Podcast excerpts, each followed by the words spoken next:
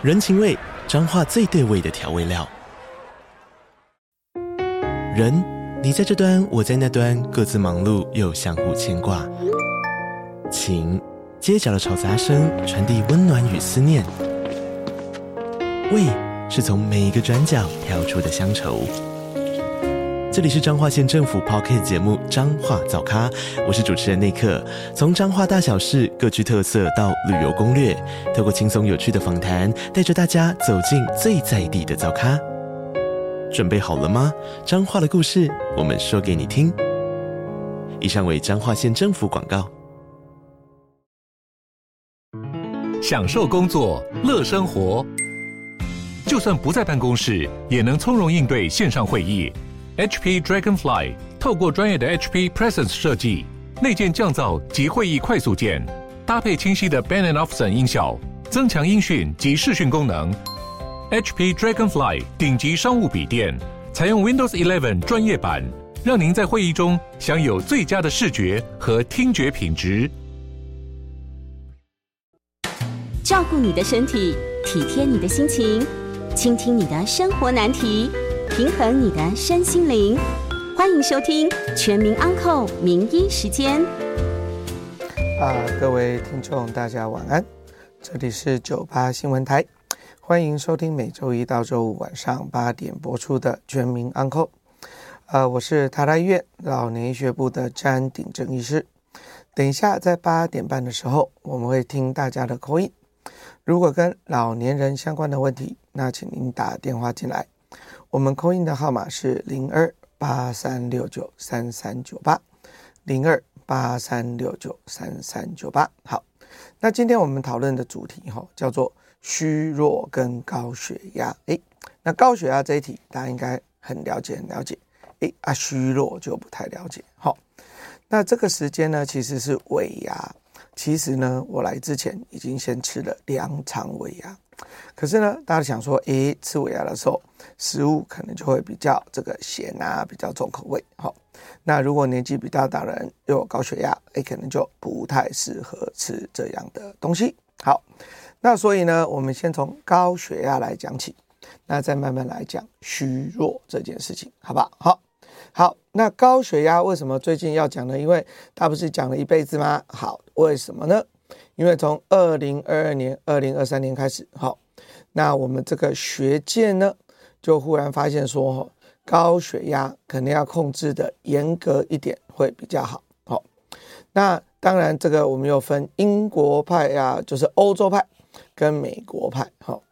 那台湾这个呃，我们的高血压学会，好，那经过回顾了很多很多的文献，那我们比较决定。好，相信这个有两个比较重要的研究。好，那一个是这个美国的研究，这个研究是讲说，哈，我如果控制的比较严格，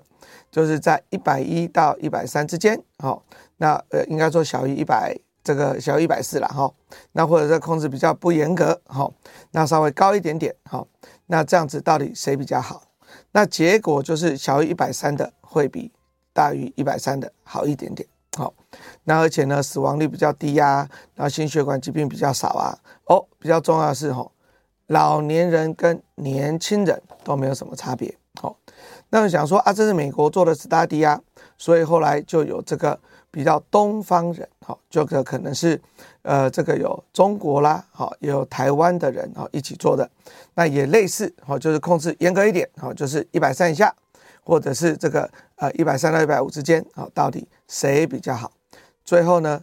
有没有发现说，如果你控制严格一点的，好，那就是一百一到一百三的就胜出。好，那老年人他们有这种七十五岁以上老年人，哈，因为以前以前很多的研究都说，哎啊这个研究吼都没有放老年人。好，那在这个研究之前呢，很久很久很久以前，哈，有一个研究。那他是坐在八十岁以上的老年人，那那时候啊，这个我们高血压不敢这个控制得太严，所以呢，我们是研究说控制在一百五跟八十，好，这样好不好？好，所以当然是控制在一百五跟八十比没有控制的是好一点，好，所以在这个呃新的指引出来之前，哈，老年人我们都说，诶，其实老年人哈可以不用控制得很好哦，哈，那你就是差不多一百五啊跟八十左右这样，OK OK，好。可是呢，诶，现在新的指引就出来了，新的指引出来了，所以呢，现在不管什么年纪哦，哈，那你只要是这个，呃，大家都应该控制到一百三，然后而且是八十，哈，所以这个很重要，哈，就是高血压，我们以前都说一百四跟九十，现在变成一百三跟八十，好，这个，啊、这个从成年人开始到老年人都一样。那不一样的是什么呢？哦，就是测量的方式。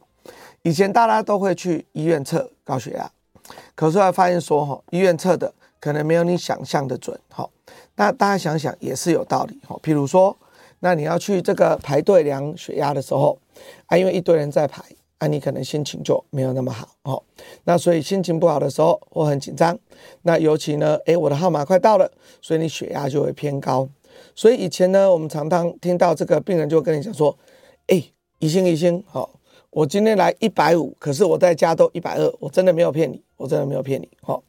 所以呢，虽然我们的这个标准现在已经降成了一百三跟八十，可是我们测量方式已经改变了。好，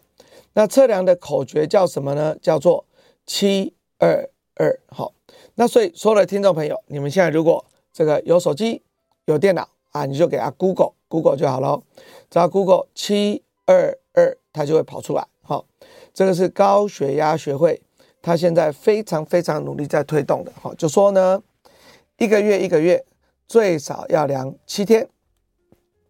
然后呢，每天要量两次，早上一次，然后晚上一次。很多人会说什么时间量？哦，那大致上就是，哎，这个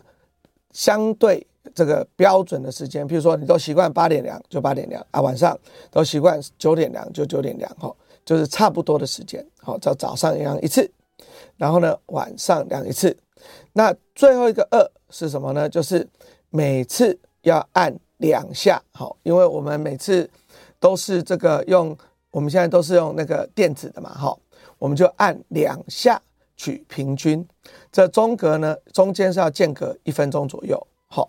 好，那什么叫两下取平均呢？好，那我举例，譬如说我第一次量的是一百五哦，跟九十，我第二次量的是一百三跟八十，所以我们最后就是一百四跟八十五，就是我的平均值。好，所以每次就记那个平均。好，但是呢，还有这个姿势很重要哦。哈，我们希望呢，大家是坐在一个椅子上，而且好好的休息。心平气和，好，差不多五分钟，好，然后呢，我再来开始量，好，那量的时候呢，我的那个手，哈，手尽量我要跟这个呃心脏差不多高，所以我的椅子，好，我的那个机器，好，还有我的这个摆位都很重要，好，而且我量的时候呢，我量的那个带子，好，我们有一个那个宽的带子，要量在这个呃手臂，好，就是我们的诶手。手中间啊以上，好，那这样会比较准，好，有很多的眉角，好，啊，这个眉角你如果不会没关系，好，啊，就叫 Google，Google 七二二就会出来，好，那所以呢，所以呢，好，重点就是说，那你就是好好量，好好量啊，你就把这一个月的量去给医生看，好，那所以现在我自己的习惯是这样，我就会在门口贴说，诶，那詹医师的病人吼，不要来医院量血压，啊，你就回去。好好的给我一本簿子啊，我会给你一本簿子。好，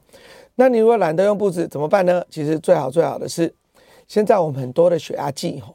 都已经可以啊、网路好，那网路接上去呢，你就有 APP 对不对？好，那你就每次秀那个 APP 好给医生看一下好，那也可以用平均值啊好，就平均说，诶，我这一个一个月平均都多少？好，那你如果平均都小于一百三啊，小于八十好，那就恭喜你好，恭喜你。那我们就到达目标，好。那我自己的习惯，好，当然这个高血压医师可能想法不一样，好。我自己的习惯是，如果呢你的这个一个月以内有百分之五十是大于一百三、大于八十的，啊，那我们可能就要开始用药物来治疗，好。那当然，诶，很多人都说，诶，我可以用饮食控制啊，可以用这个生活习惯控制啊，好，那可以运动啊，那这些当然我们也觉得这是很好很好的事情，哦，没有说不行哦，哈。那所以呢，你可以先好好的做运动，好，有人说做运动可以减少五，哈。如果你是中年人，哈，你可以减重，哈，为什么呢？每减重一公斤，好，你的血压就差不多降一，哈。可是我们之前一直讲，哈，老年人，老年人，除非你已经胖到会影响这个健康，好，不然我们没有特别建议你要去减，那再来呢，你的饮食，如果你的盐巴吃少一点，好，不要那么咸，那你的血压也会比较好一点，好。还有饮食的形态，好，有个叫。得蔬饮食，哈，意思是什么呢？就是这个东西，蔬菜跟水果要多一点啊，坚果类要多一点啊，哈，然后这个什么肉类啊，什么要少一点，哈。那这样子的比较像地中海型饮食的这一种，也会让你的呃血压好一点，好。所以呢，如果你真的很努力、很努力做你的生活形态的调整，大致上全部加起来，你的血压可以降十到二十左右。我讲高的那一边。低的可以讲五到十左右，好，就所以呢，你本来假设是诶接近一百四嘛，哈，那你好努力努力的做生活形态调整，那这样你就可能降到一百三，诶，那这样你就可能一百三以下，诶，那就不用吃药了，哈，好，所以重点哈，我们从来没有说高血压一开始就一定要马上马上吃药，好，对不对？你还是可以好好做你的生活形态的调整。呃，做一小阵子，哈，可一小阵不能很久啊，你不能说我两年三年都还在生活形态调整嘛，哈，大致上就是可能三个月到六个月，哈，啊，你如果真的还是不行，好，那我们就会开始用药，那或是说你一开始就很高很高，我一开始就是一百六，好，那我们刚才已经讲啦，生活形态的调整可能就只能降十啊到二十左右，那一百六要降到一百三，听起来就是无啥可能的代际，对不对？所以我们可能就一面用药。一面再用生活形态的调整，好，那要双管齐下，好。那很多人问我说，诶，那我如果控制好一点，可不可以减药？当然可以啊，好。所以呢，我有病人啊，他以前呢就是这个我们说高科技公司的这个诶这个所谓的研究员，好。然后呢，他一开始的时候诶来做健康检查，好，然后他就还蛮胖蛮胖的，好。然后呢，他糖尿病也有，胆固醇也有，然后高血压也有，好。后来呢，他就什么药都开始吃，好，然后他的这个太做太做，就说哦，这样实在是不行，好，所以呢，就开始跟他说，你要好好做生活形态的调整，好，所以呢，他就开始运动啊，减肥啊，那努力的这个呃控制自己的这个身体，好，那努力的这个改善生活形态。好，所以差不多减了差不多快十公斤。好，那所以最后最后血糖药不用吃啦，好，胆固醇药也不用吃啦。那最后高血压药本来从三颗就变成一颗。好，所以不是说什么事情都一定不行，好就不信呃这个减药。好，所以呢，如果你跟医生这个配合得很好，好。并不代表说你吃高血压就永远吃一辈子，哈，这件事情大家都一定要这个记在心里，哈，因为很多人说，诶，我宁可不要吃药，不要吃药，哈，就我宁可让他这个，诶，就撑到最后，好，那为什么我们不希望撑到最后是这样子的，哈？因为所有的三高，哈，不管是糖尿病、高血压或者是胆固醇，我们其实都不是在吃现在，我们是在吃未来，啊，为什么呢？因为呢，我们其实胆固醇高也没有症状，血糖高基本上也没什么症状，高血压高几乎也没有症状。可是呢，每差二十，好，就是高的差二十，比如说一百四比一百二的人，他的中风风险就增加两倍；一百六比一百二就增加四倍。好，所以呢，你如果长期，我们一直强调长期哦，长期处在很高的血压。你未来就比别人容易中风，或者容易心肌梗塞。那所以，当我们把这个血压本来你是一百四的，我把它降到一百二，那你的这个诶风险就会降到跟一百二的人差不多。好，好，我们再讲一次哈，我一直讲不是说没有风险，至少是降到跟一百二的人差不多哈，那就会减少你的风险。好，所以我们在做的都是。风险管控，好，那这里也是附带一提，哈，为什么一直在讲到长期高血压？因为有时候有一些人三不五时忽然血压高一点点，好，那呃就有我可能是心情不好啊，我可能是非常疼痛，我可能是恶心、呕吐等等，好，我血压忽然哎平常是一百三，今天飙到一百八，好，如果短期短期一点点高，好，忽忽然升高，这其实并不会马上让你有很不好的结果，好，所以我们其实忽然升高的时候，不是来处理血压。要去处理造成高血压的问题，好，就我们举例，如果我是疼痛，我要吃的是疼痛的药，我吃的不是高血压的药，哈，所以大家要先想一下这个因果的关系，哈，所以我们常常讲高血压是个果，不是因。好，我们等下先进广告，之后我们再讲虚弱，哈，因为刚才都只讲高血压，好不好？那我们休息之后会来听这个。诶，请大家 call in 好，我们的 call in 号码是零二八三六九三三九八，谢谢大家。欢迎回到九八新闻台全民安扣节目，呃，我是台大医院老年医学部的詹鼎正医师。好，那呃，诶，其实今天的这个节目哈，在九八现在 YouTube 也有直播，所以呢，等一下呢，除了可以打电话到啊零二八三六九三三九八 call in。如果你有跟老年人健康相关的问题，哈，也可以打电话进来，呃，对不起，也可以在 YouTube 哈，你可以 text message 哈，那这样我们就会回答这个所有老年人的问题。好，那我们刚才先讲了高血压，现在要讲虚弱，哈，那什么叫虚弱？哈，这是一个蛮虚无缥缈的概念，哈，虚弱就是说，譬如说，哈，你在门诊看一个人走进来。啊，就没力没力啊，衰弱衰弱啊，看起来就快跌倒，吼，然后就觉得他好像不太行不太行，哈，可是你又不知道怎么去这个定让他，吼，可是我们就有这个感觉，这个老人家看起来就很虚弱或很衰弱，吼，你都有这种感觉，好，那这个就是一个这个诶这个概念，好，那英文叫做 frailty，好 frailty，好，那我怎么样去量化呢？那我们的想法就是说。老年人呢，本来都有一些预备容量，叫 reserve 哦。那我们这一个这个预备容量如果越来越没有，哈，那所以呢，它就比较容易受到伤害，哈。那所以呢，这个这种这个容易受到状伤害的状态，就是一个虚弱。好，那所以到底要怎么量虚弱呢？哈，就有好几种做法。哈，那这个比较一开始一开始，哈，那有这个。呃，约翰霍普金斯的这个学者，哈，他先发明了五个指标，哈，他五个指标是说，呃，第一个是说问你说最近有没有莫名其妙的变瘦，第二个是说问你有没有啊提不起劲来做事，哈，那第三个呢是说，诶，你这个走路有没有变慢，第四个问你说握力有没有变差，哈，那第五个呢是说，呃，这个呃体能的活动的程度有没有变差，哈，那这五个指标呢，如果呃，全部都很好，那就是很强健的意思。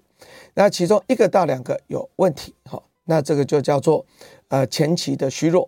那三个以上有问题就叫虚弱，哈。那它就是用指标，哈，有五个指标来做的，哈。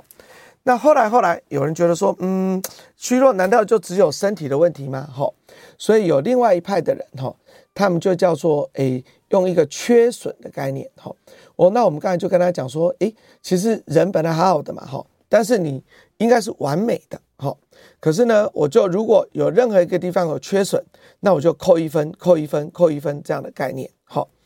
那所以呢，我就用很多很多很多的问题也好，疾病也好，生活功能也好，这个呃抽血也好，很多很多的指标，好。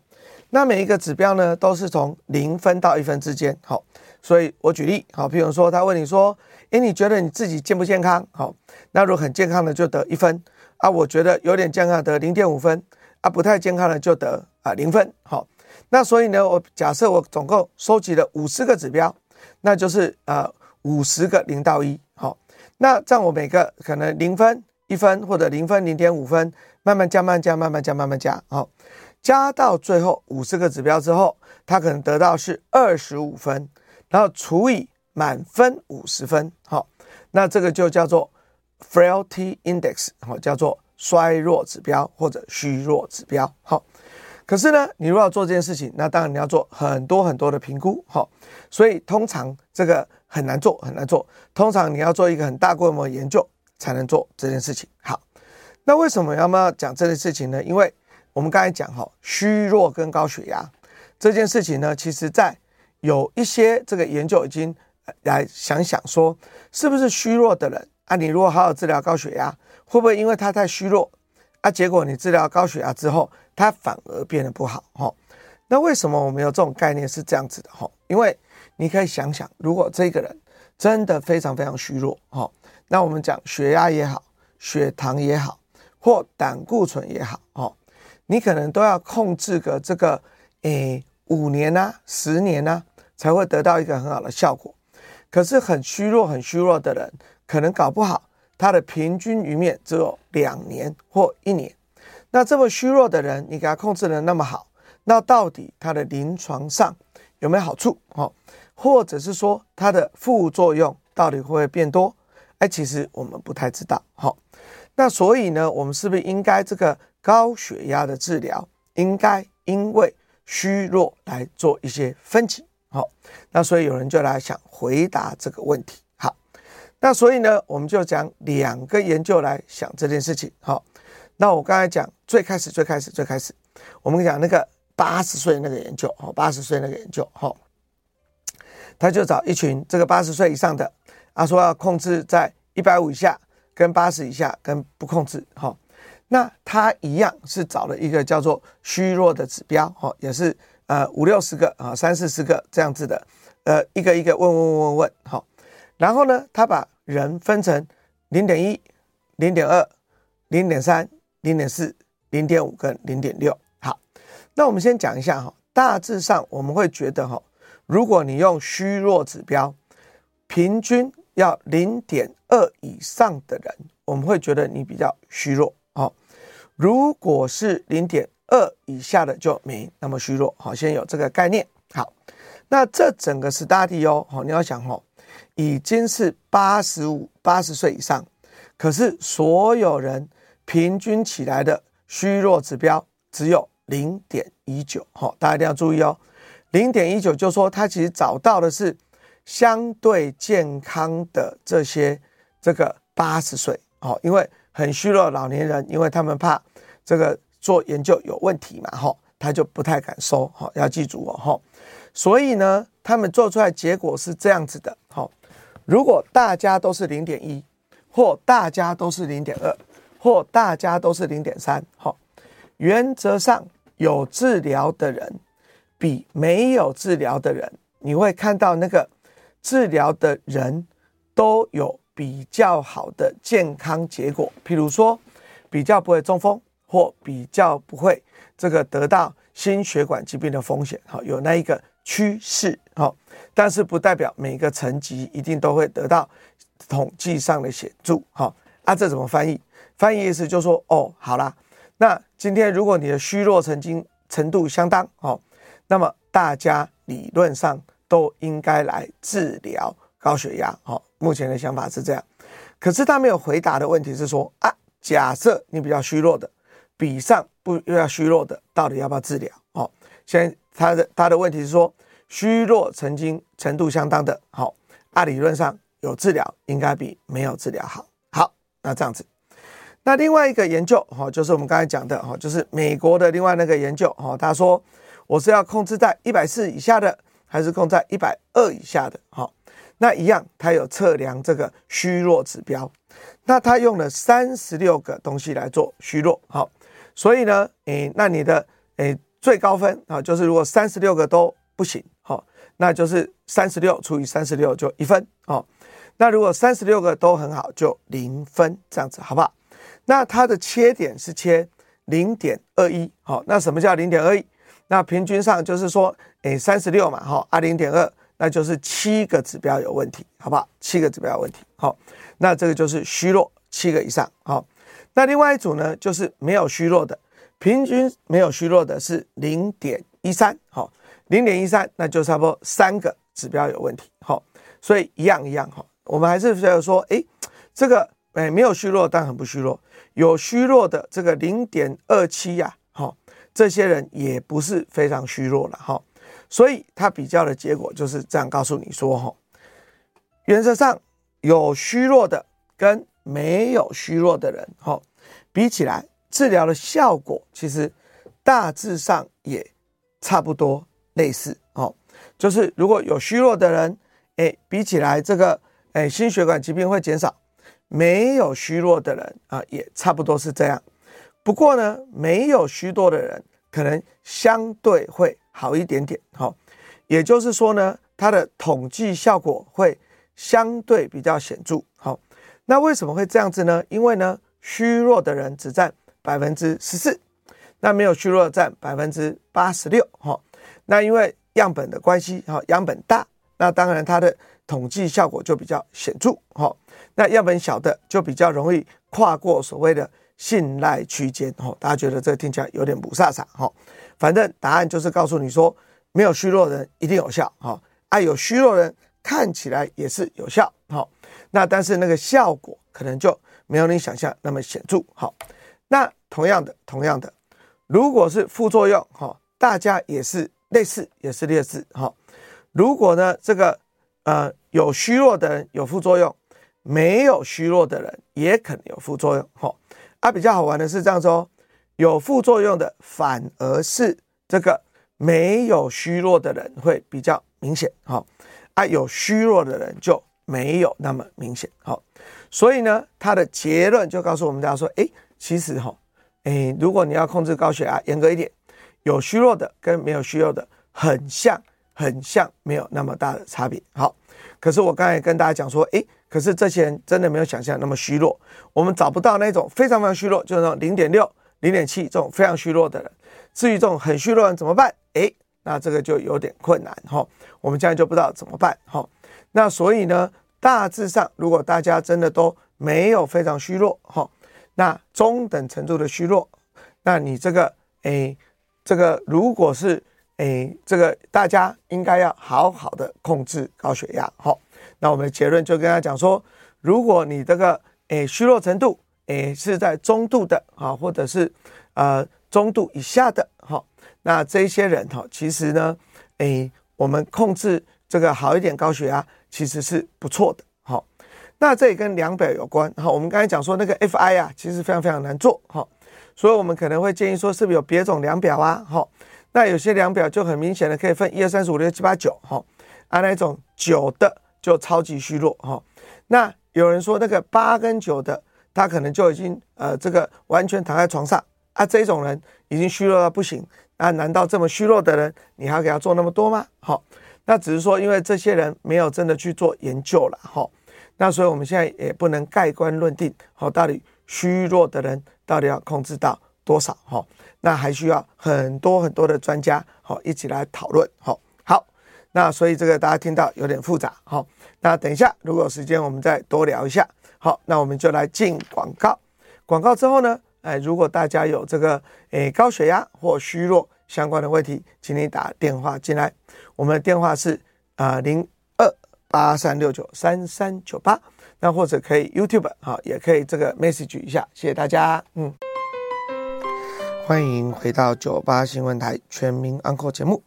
我是台大医院医院老年医学部的詹鼎正医师。好，那我们接下来就来听我们听众的 call in 哈，我们的 call in 号码是零二八三六九三三九八，那我们也可以从 YouTube 好给我们一个 text message 好。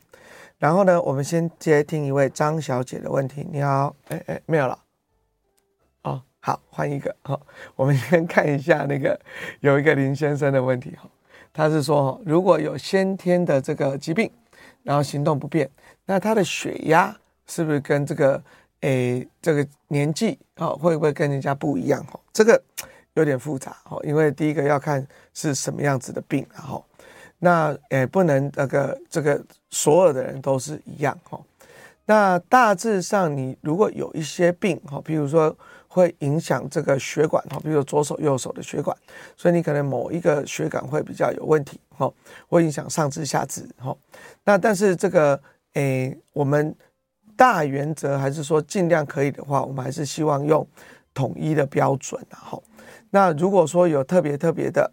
呃，可能还是要跟这个，诶，高血压医生做一些商量，哈，就是我一直讲说这叫个人化，哈，所以可能没有办法说，呃，单独这个，呃一个疾病哈，或者是一个呃什么情况，就可以来讨论哈。好。那我们来听一位张小姐的问题。你好，嗯，哎，张医师您好，哎，是。我那个卫福部现在说春节前可能新冠的那个啊会流行，所以叫我们六十五岁以上的三高族群的去打那个 XBB 疫苗。是，那医生，我是想请问您啊，我本身有那个类风湿性关节炎，有那个免疫系免疫系统的问题，我还有糖尿病，是，那我比较适合打那个。嗯，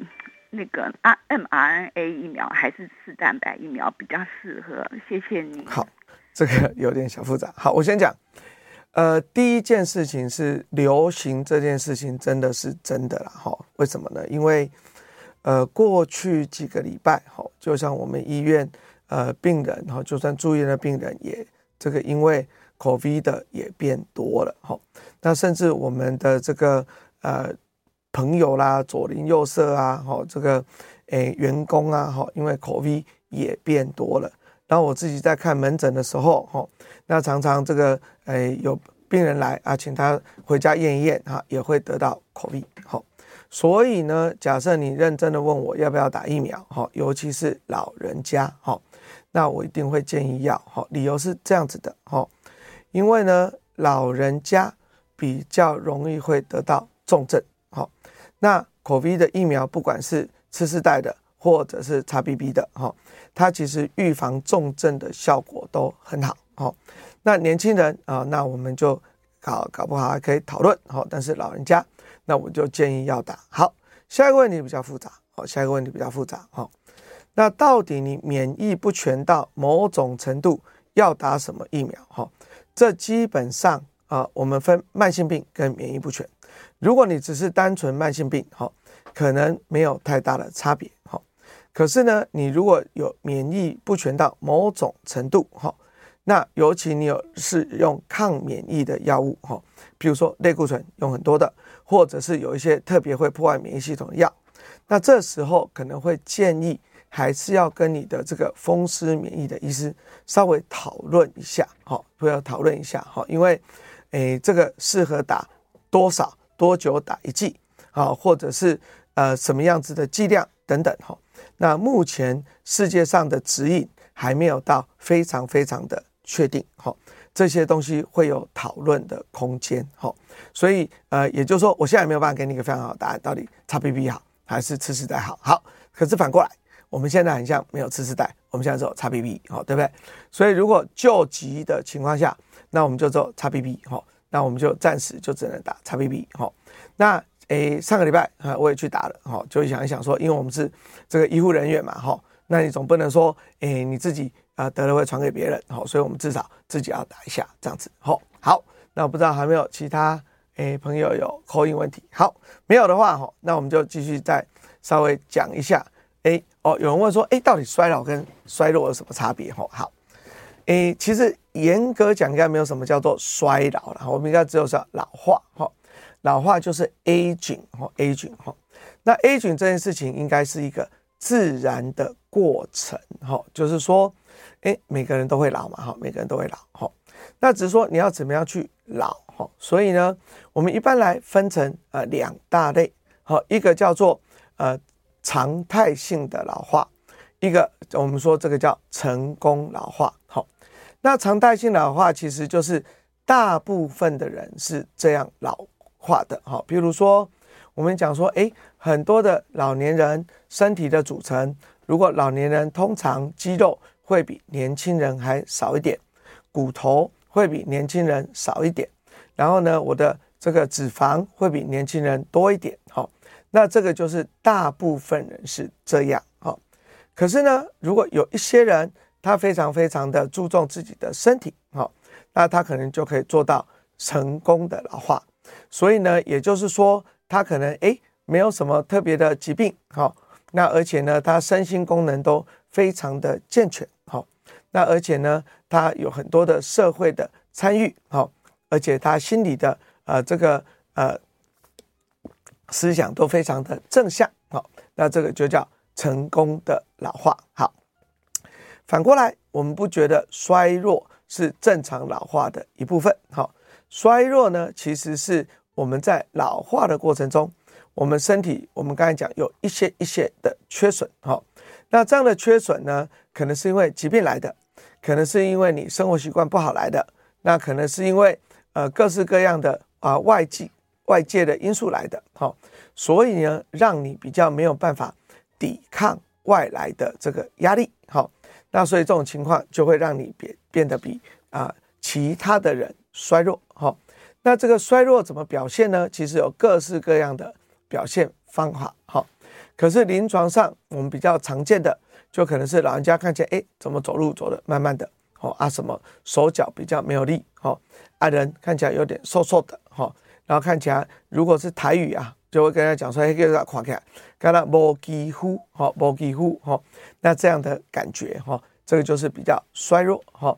那以前以前，呃，也不知道衰弱是什么东西，所以我们才讲说，差不多从呃两千年左右开始，有人想要来量化这个衰弱，哈。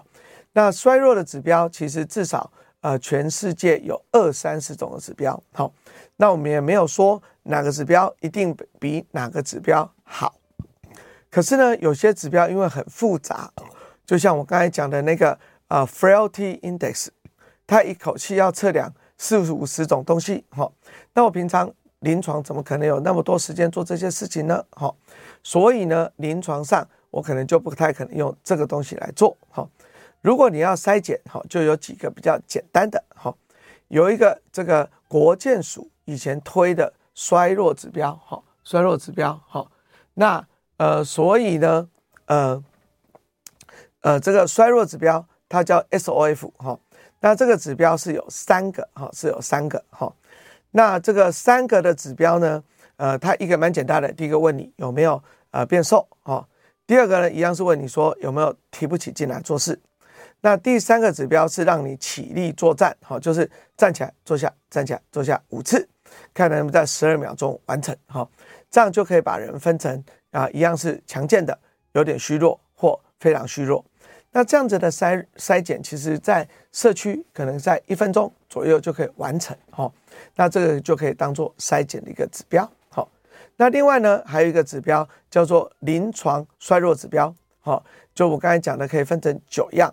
那九样一开始呢，就非常非常健康，哈。有一些有慢性病的，好，再来有一点行动不便的，到后来可能躺在床上，可能有末期的，好，可能有末期的这样子，好，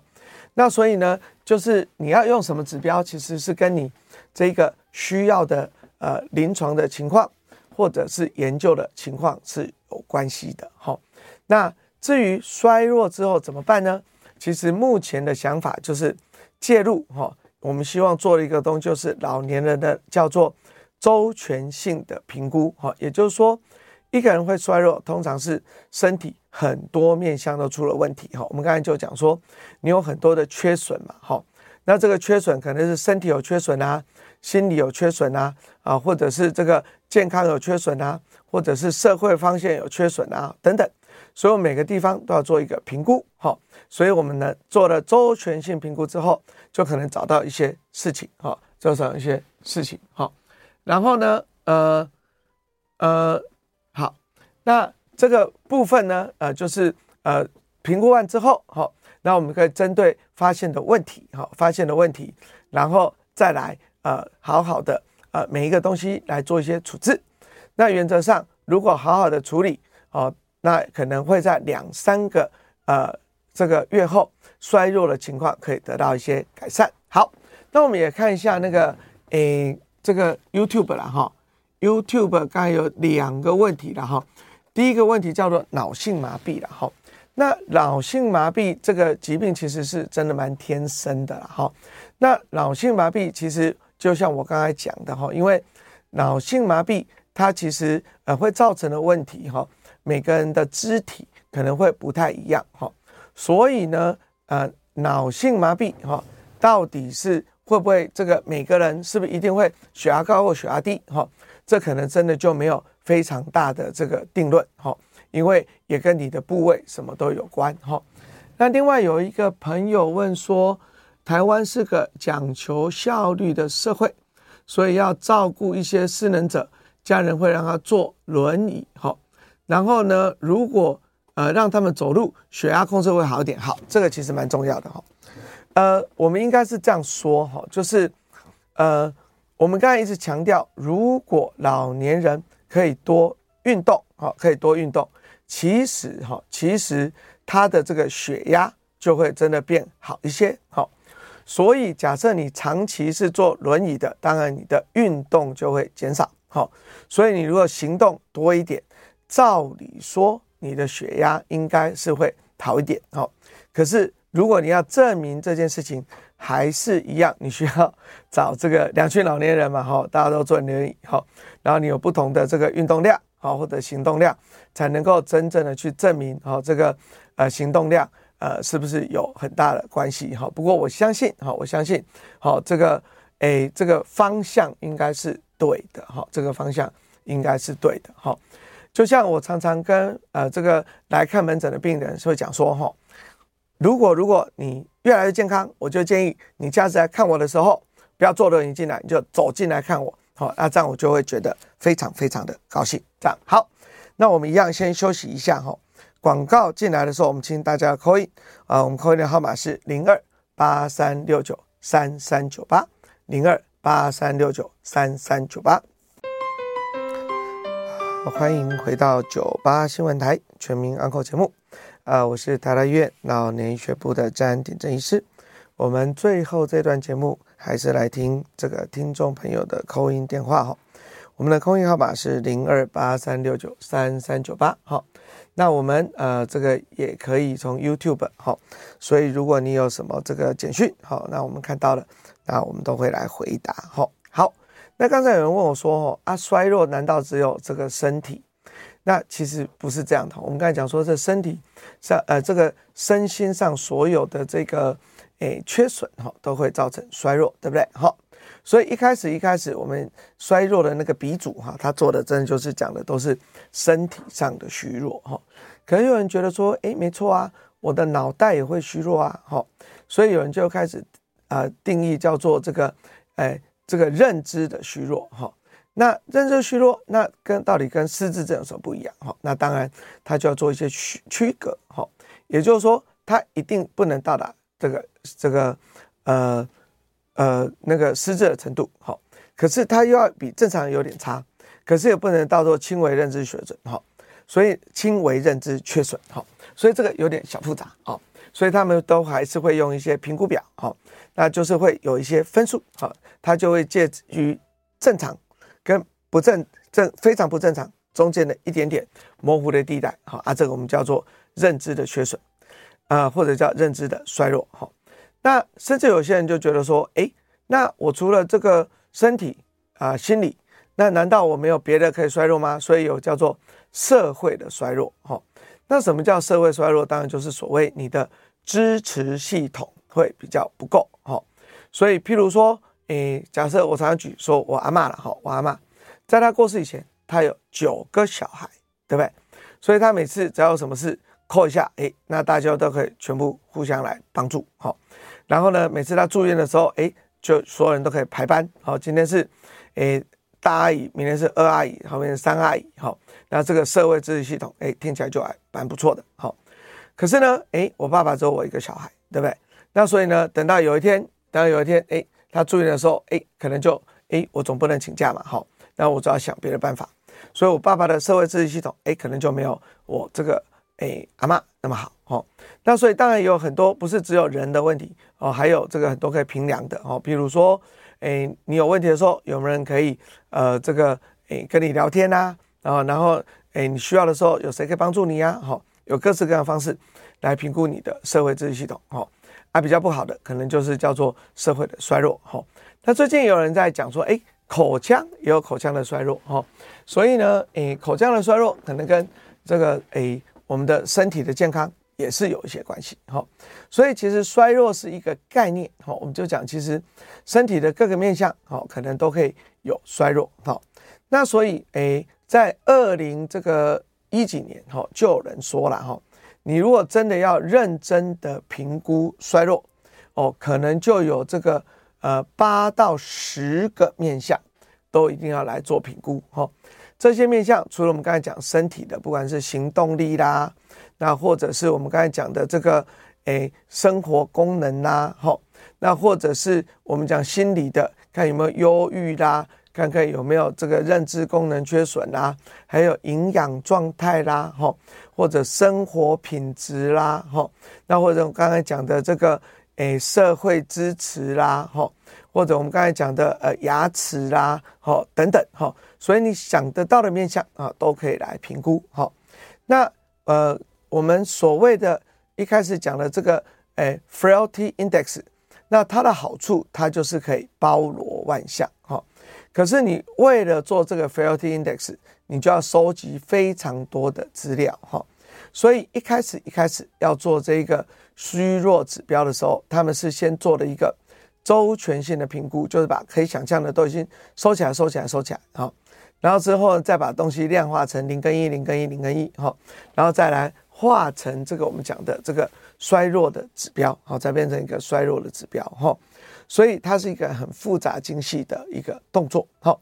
不过呢，不过呢，我们现在因为有这个 AI，好，所以很多的东西收集资料的部分，诶，反而没有你想象的困难，好，譬如说我们就可以。这个用呃病历，我们就只有说病历，或用健保资料啊，或有所谓的我们台大医院有医诊库，就是呃医院的这个整合资料库。好，我们其实呃用本来病人就已经有的东西，好，然后呢，我们就可以呃不用太花很多的呃这个呃力量啊，我们就只要写一个程式，好，然后把它变成所谓的衰弱指标，好。然后呢，我们就可以利用在病人身上。好，那重点是要怎么用？我们的想法一样，还是说，当我把病人分成，诶，有点衰弱、中等衰弱跟非常衰弱，不同衰弱程度的人，我们应该有不同的目标哦，以及不同的介入。哦，也就是说，非常健康的人、非常强健的人，他应该就是不管是年纪几岁，好，年轻人可以做什么事。我们就应该要做什么事情？好，非常非常衰弱的人，那我们的这个介入临床的处置，可能就都要想一想。好，譬如说血糖好了，好，如果这个糖尿病的事情，就说非常衰弱的人，他的糖化血色素可能可以控制到八点多到九就好，我可能不需要控制到这个七点五或七以下。好，为什么呢？因为它控制到太好的时候，哦，它的这个副作用可能就会跑出来，比如说它会低血糖，哦，那但是它的好处，哦，就是它得到的好处和你没有想象的多，哦，那所以呢，很衰弱、很衰弱的人，到底要做怎么样的处置？哦，那大致上我们会偏向，呃，就是相对的保守，哦，而且你要做这件事情的时候，你应该。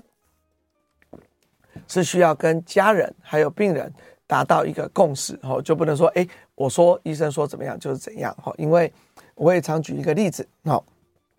之前我一个阿嬷，吼，她这个已经呃在洗肾，已经在洗肾，吼，然后呢，她行动也很不便，然后眼睛也看不太到，吼，那每次来看我的时候，哎，每次来这个坐轮椅干嘛都很辛苦很辛苦，吼，然后呢，有一阵子啊，嗯，他就说，哦，这个。诶，这个血糖就控制得不太好，吼，那他已经快九十岁了，吼，那每次为了这个血糖的事情，那家人就会说，哦，阿嬷你怎么控制得这么不好，吼，那可是阿嬷也觉得很无辜啊，她其实该做的都有做，吼。那所以呢，后来我们想说啊，我们就做一些衰弱的评估，说哦，阿嬷，你这个衰弱，假设我们分九级哈，你可能至少在六或七哈，都已经这个已经相当衰弱的程度哈。那这么成这个诶这么衰弱，我们是不是说彼此然后我们就不要控制的这么严格，我们从七就变成到我的目标就八就好了哈。那这件事情诶，一旦我们大家同意了。目标是八，诶，结果他女儿很高兴，阿妈很高兴啊，我也很高兴，好，那至少我们有一个共同的目标，好，那目前我们临床上，呃，希望做的东西就叫做呃医，呃这医病共同决策，哈，那英文就叫做 share decision making，哈，就是其实只要大家达到一个共识，哈，啊，没有人说一定要这个诶做到非常非常非常的这个呃严谨或者严格哈。那很多东西就是啊、病人跟这个医师还有家属之间哈，我们要互相的商量哈。那这是所谓的这个个人化的医疗这一个很重要的概念哈。可是医生你要做个人化的医疗的时候，你总是要有一些。工具在手上嘛，哈，你总不能说我觉得怎样就怎样，哈，所以这个所谓衰弱的指标，它其实就是一个蛮不错的一个工具，哈。那我们这个诶很衰弱、很衰弱的人，我们就大致上可以不需要控制那么严格，好。那我们刚才就回到了那个高血压嘛，好，高血压，高血压，我们目前的呃证据就跟我们讲说，诶，有衰弱的比上没有衰弱的很像，大家都应该。控制到这个一样都是小于一百三跟小于八十，好，那不过呢，我们也讲了说，诶，其实呢，这个它指标没有太大的问题，但是因为他们在研究收案的这些个案，它本身没有非常衰弱，哈，因为呢，这个很严重的，不管是洗肾的啦、中风的啦，或者是心肌梗塞很惨的啦。这些人其实他们都没有收进来，哦，所以呢，你在相对健康的这一群，哈，或者是最多最多只有到中等或中啊轻度衰弱的病人身上，那当然啊，这些人控制的跟呃强健的人一样好，那其实是合理的，好，可是我们没有解决的问题，就是我们刚才讲的非常非常衰弱的，就是说，如果说我们用个刚才的那个 frailty index，可能在零点五以上。我们刚才讲，呃，零点二就是衰弱，哈，到零点三、零点四或到零点五以上，非常衰弱的这群人，好，那这一群人，呃，到底要不要这个，诶，这个，呃，是不是控制也有很好的效果？哈，那这个就非常难说，哈，就非常难说，哈。那或者是说，非常是，或者是说，这个我们刚才讲另外一个临床啊衰弱量表。那个八或九以上的，要不要控制这么好，那就非常难说。好，那因为时间的关系，真的非常谢谢今天大家收听啊。那我是台大医院老年医学部的詹鼎正医师，那也希望未来还有机会来到全民安扣的节目。今天非常谢谢大家，谢谢。